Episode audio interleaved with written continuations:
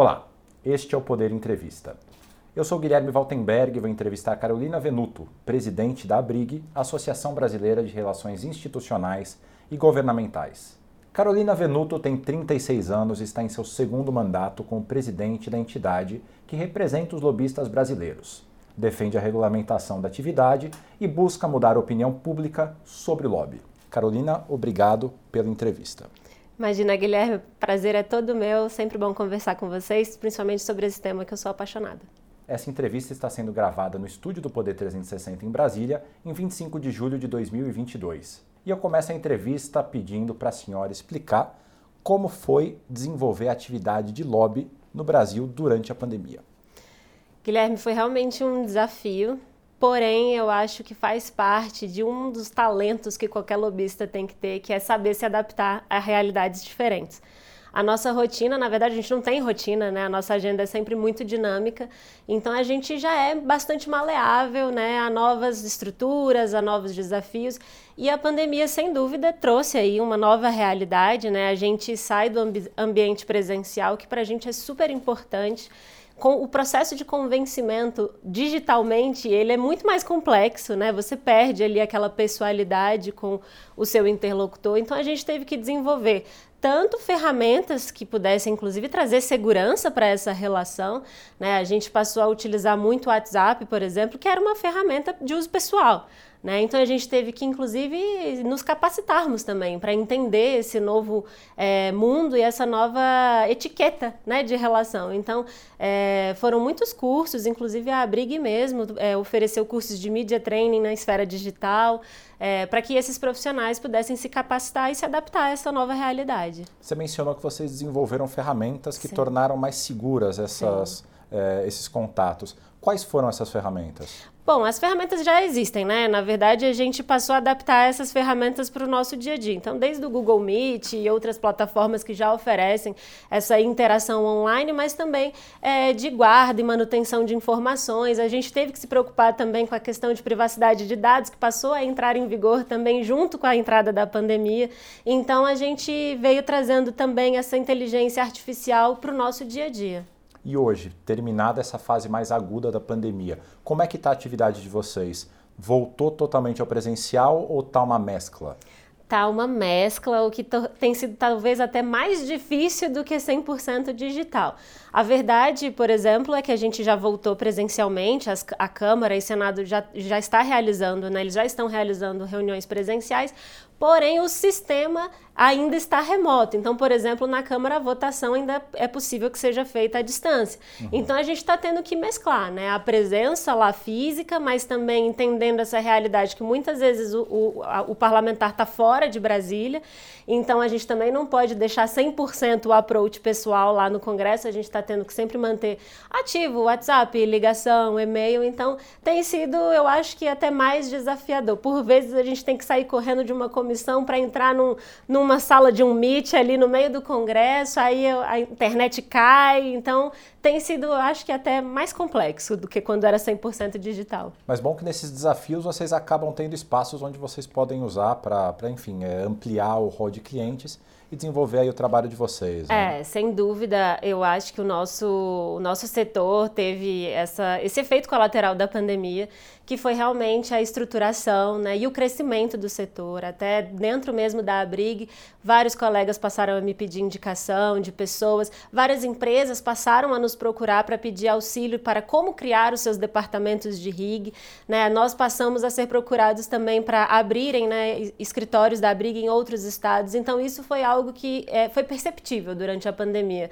É, toda crise, infelizmente, traz também oportunidades, ou felizmente, né? E eu acho que a nossa área, por trazer é, uma expertise que é muito, é muito aguda, assim, você saber lidar com o poder público, algo que é complexo, que tem regras, cada lugar é de um jeito. Então, um profissional que tem esse conhecimento, ele fez a diferença na pandemia. Né? Então, ele pôde, de fato, transformar a realidade e evitar impactos ainda piores, né? E Carolina, quais que foram os principais é, setores que procuraram o lobby durante a pandemia? Guilherme, olha, a gente na Abrig percebeu muito no setor de saúde, por razões óbvias, né? As farmacêuticas, né? E, e, e, até cooperativas de saúde, né? Por conta do impacto mesmo da pandemia, mas foi uma constante. É, por exemplo, a gente recebeu também é, é, contato de empresas de tecnologia.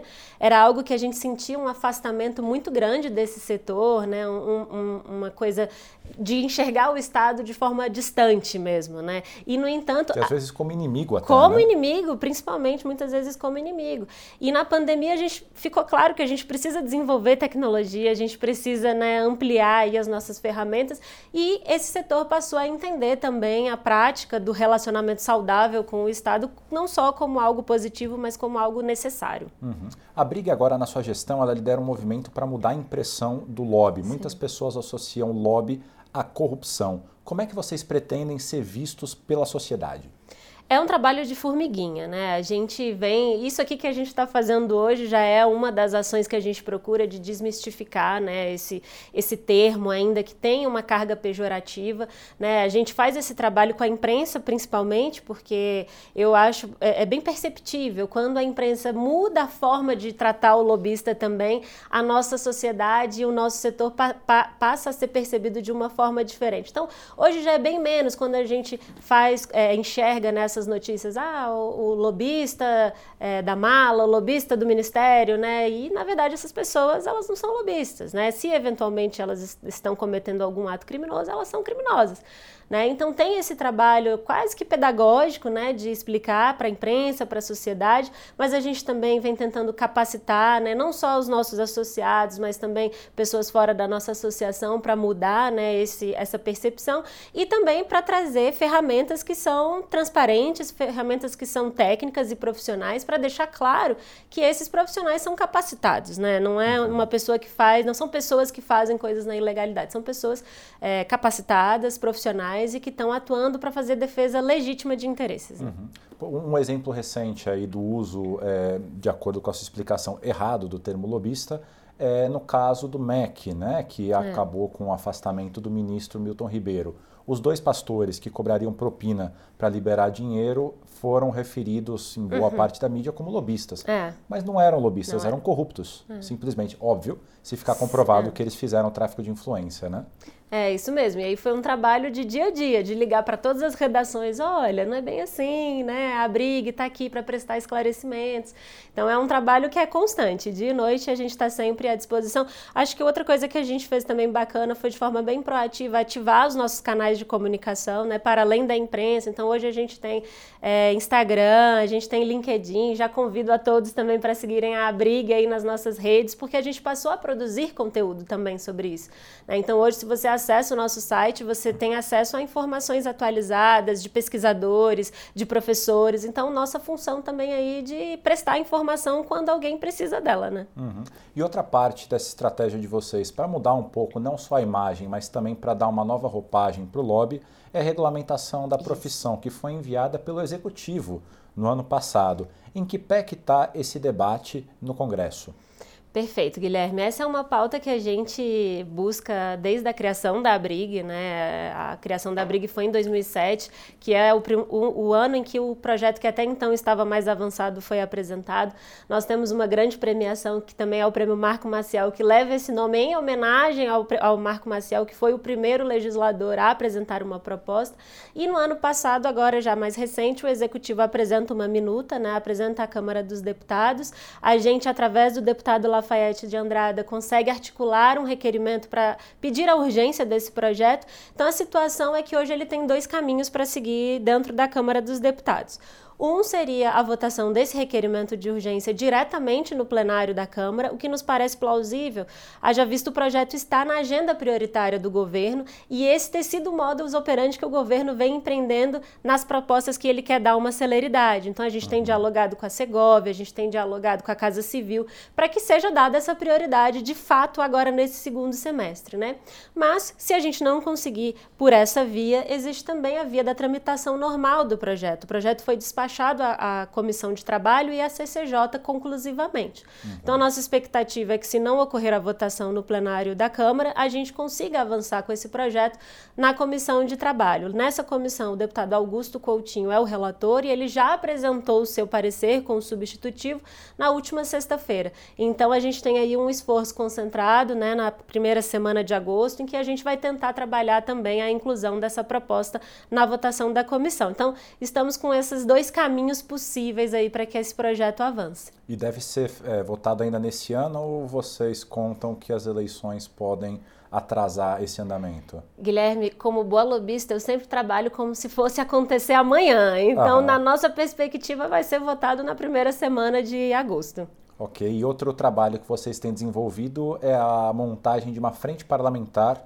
pelo lobby ou em defesa do lobby em que pé que está esse trabalho? Perfeito. A gente entendeu que não depende só da gente é, regulamentar, né? Então a gente precisa realmente criar esse universo que seja favorável a esse assunto. E a frente é mais uma dessas iniciativas. A frente visa reunir não só congressistas, né, e autoridades que entendem a relevância dessa atividade, mas também outras entidades. A Abrig reconhece que não tem como lutar sozinha sobre isso, né? Então a gente chama outros atores da sociedade civil para fazerem parte desse projeto conosco, né? Então, é, a frente parlamentar, ela, é, a gente está fazendo uma frente mista no caso, né? ela também está sendo pedida através do deputado Lafayette de Andrade, então ele é o autor do requerimento, e a gente precisa reunir as assinaturas necessárias para que ela saia do papel. Né? Então, hoje, nós estamos exatamente fazendo a coleta dessas assinaturas, são muitas assinaturas necessárias, são quase 200, e houve exatamente a transformação do ambiente físico de assinaturas para o ambiente virtual. Então, a gente está tendo essa dificuldade,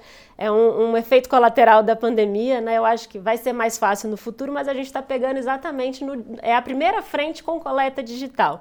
Então estamos com esse grande desafio, né? Porém, na semana, na primeira semana de agosto também, nós vamos estar com um stand na Câmara dos Deputados em homenagem ao mês de agosto, que é o mês de aniversário da Abrig, e pretendemos lá nesse stand, no espaço Mário Cóvias, coletar as demais assinaturas que ainda estão faltando para que a frente de fato saia do papel. Então, quer dizer, a frente da Abrig é a primeira que está usando essa tecnologia, mesclando um pouco do que a pandemia trouxe. É para o ambiente é. anterior, que é o ambiente presencial. É? Presencial. É? Então, a, na primeira semana de agosto, a gente vai fazer esse trabalho. Nós vamos levar o nosso comitê jovem, então a gente vai levar cada um com seu celular para auxiliar o parlamentar a como fazer a inscrição digital lá. A gente até fez um QR Code para facilitar a vida dele. Vamos colocar lá um painel com QR Code. A ideia é que o parlamentar vá lá mire o seu celular no QR Code e já valide a sua participação na frente. Então, quer dizer, Estamos tentando chegar aqui num meio termo, né, que a gente consiga adaptar a realidade antiga com as novas ferramentas também que estão sendo utilizadas. E nesse sentido, o mês de agosto promete, né? Porque tem promete. a votação, a possível votação Isso. do projeto que regulamenta Isso. e também a formação da frente parlamentar. E o nosso mês de aniversário, né? Eu acho Exatamente. que é, é, a ideia é essa, é brindar aí o mês com, com esse presente. A Brig faz 15 anos, acho que a gente atinge aí um, uma idade é, significativa, né? Para trazer esse resultado não só para a nossa entidade, mas para toda a sociedade também. E nesses 15 anos, quando foi formada a Brig, ela tinha como objetivo, primeiro, a regulamentação da profissão. E quais outros objetivos que ela tinha e quais já foram atingidos? Perfeito. Esse é o nosso farol, a regulamentação da atividade, é o, o, objetivo principal que a gente busca desde a sua criação. Mas a gente percebeu logo no início que não adiantava a gente crescer só em quantidade, a gente precisava crescer em qualidade. Então a gente desenvolveu uma diretoria de capacitação que hoje é muito fortalecida. A gente é, capacita, a gente já capacitou mais de 700 pessoas na área. A gente faz capacitações em company também para as empresas que querem trabalhar, querem montar as suas áreas e também também para associações, sindicatos que querem estruturar o seu público para fazer a defesa de interesses. Né? Outro passo importante, uma entrega muito significativa da Abrig, é que entendendo que, independente, independente de uma lei sair, a gente lançou em 2020 a prática recomendada da atividade de RIG, foi um projeto feito em parceria com a BNT, que é um guia né, que a gente traz as principais e melhores práticas na atuação dessa atividade. Então, a gente, é, hoje, a gente tem o projeto projeto de certificar as empresas com essa prática recomendada, também nesse sentido da Abrig não só esperar e buscar uma regulamentação, mas mesmo antes de que ela saia, promover a autorregulamentação do setor. Então a ideia é que a gente promova esse ambiente saudável também entre esses atores que fazem RIG. Tá certo. Muito da opinião pública a respeito do lobby é que o lobby ele é a representação de grupos muito ricos. Mas tem outras áreas que vocês atuam. Inclusive tem um lobista aí famoso nas redes que diz ter lançado o lobby social. Uhum. Não sei se foi ele quem lançou, mas é uma ideia de você pegar questões da sociedade e fazer um lobby propositivo para melhorar, Sim. ou para evoluir, enfim, ou para acabar com um problema. Sim. Em que outras áreas, além de representação de grupos é, bastante ricos vocês trabalham enquanto lobistas? Todas as áreas da sociedade ou da economia elas são passíveis de representação e defesa de interesses. Inclusive no nosso prêmio Marco Maciel, que está com as inscrições abertas até o dia 31 de julho, então se você que é lobista não se inscreveu ainda dá tempo. É, a gente tem uma categoria voltado para organizações da sociedade civil. Então é uma premiação onde a gente levanta as boas práticas e práticas efetivas de defesa de interesses. A gente tem quatro categorias e uma delas é voltada para ONGs. Então é uma, uma ação nossa no sentido de fortalecer e incentivar também que o terceiro setor faça a defesa de interesses. E no nosso ponto de vista, uma regulamentação que seja clara, transparente, isonômica, ela contribui muito com essa democratização da atividade. Porque se você tem regras, claro, que são executáveis, né? Também não adianta você trazer um calhamaço de regras sem fim que burocratize a atividade, que encareça e realmente você vai é colocar essa atividade para uma parcela muito rica e, e, pequena. Mas se você traz regra, regras claras, você viabiliza que qualquer pessoa faça. Né? Então, essa é, esse é o nosso sentido, não só de promover o reconhecimento através do Prêmio Marco Maciel, mas também de garantir que qualquer que seja a regulamentação que venha a avançar, ela traga regras que sejam é, isonômicas e acessíveis para todos os setores da sociedade e da economia. E existe também o lobby do setor público, ou seja, ministérios. Sim o STF, Sim. STJ, enfim. Os municípios. A, os municípios. E como é que funciona? É diferente esse lobby é, governamental do lobby privado? Olha, é, na, no fundo é a mesma coisa né? Assim, estão todos ali defendendo seus interesses legítimos junto com aqueles que vão tomar a decisão, né? Então, no fundo é a mesma coisa, mas é claro, né? Se você é agente público, você tem uma série de regras que a própria administração pública lhe impõe, né? E que você obrigatoriamente tem que seguir. Então, você tem o Código da Alta Administração, você tem a Lei de Acesso à Informação. Então, o lobby no setor público, ele acaba que já é bastante regulado por conta de estar dentro da administração. Mas no final do dia é o mesmo tipo de de atividade, é o mesmo tipo de interação, assim como os prefeitos vêm aqui a Brasília para pedir verba para os seus municípios junto aos deputados, nós também, representando empresas, vamos até eles para sugerir ajustes em eventuais projetos de lei que possam impactar os nossos setores defendidos. E nesse ano a gente vai ter eleições bastante polarizadas. Como é que fica o ambiente para o lobby em um ano como o atual?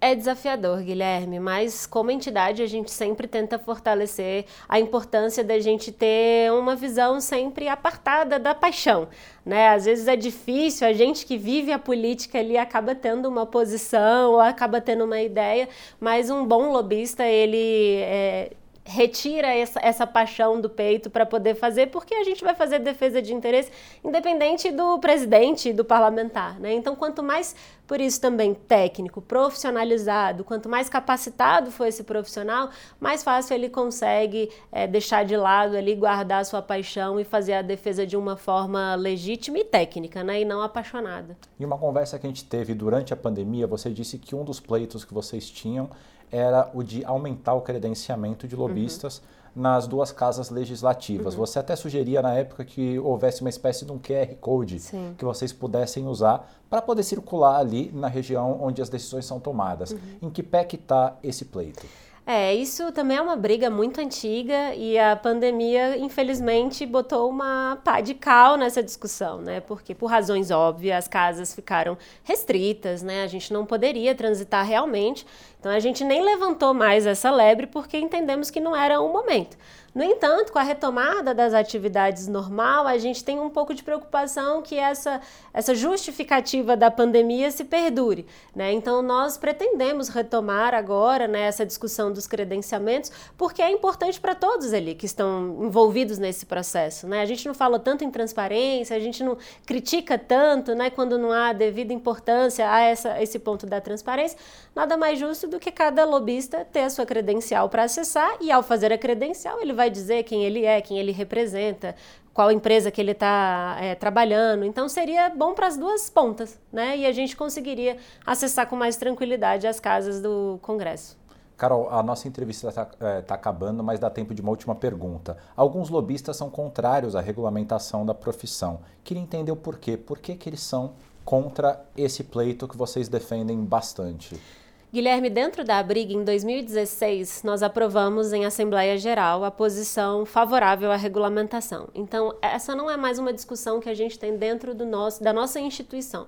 Na nossa instituição, todos nós somos favoráveis à regulamentação. Claro, como ela vai ser, em que tamanho, em que medida, a gente sim discute bastante isso. Então, isso é uma página que para a gente está vencida. A gente não discute mais se é importante ou não regulamentar. Então, do meu ponto de vista, quem ainda se manifesta contrário é ultrapassado e está fadado a não se adaptar à nova realidade. É, é um, um, fator, a regulamentação ela já ocorreu em diversos países do mundo. É uma tendência natural e global. Nós vamos passar por isso. Então, quem ainda insiste em ser contrário é, não quer enxergar a realidade que se aproxima. Chega ao fim essa edição do Poder Entrevista. Em nome do jornal digital Poder 360, eu agradeço a Carolina Venuto. Eu que agradeço, Guilherme. Muito obrigada. E agradeço também a todos os web espectadores que assistiram a este programa. Essa entrevista foi gravada no estúdio do Poder 360 em Brasília em 25 de julho de 2022. E para ficar sempre bem informado, inscreva-se no canal do Poder 360, ative as notificações e não perca nenhuma informação relevante. Muito obrigado e até a próxima.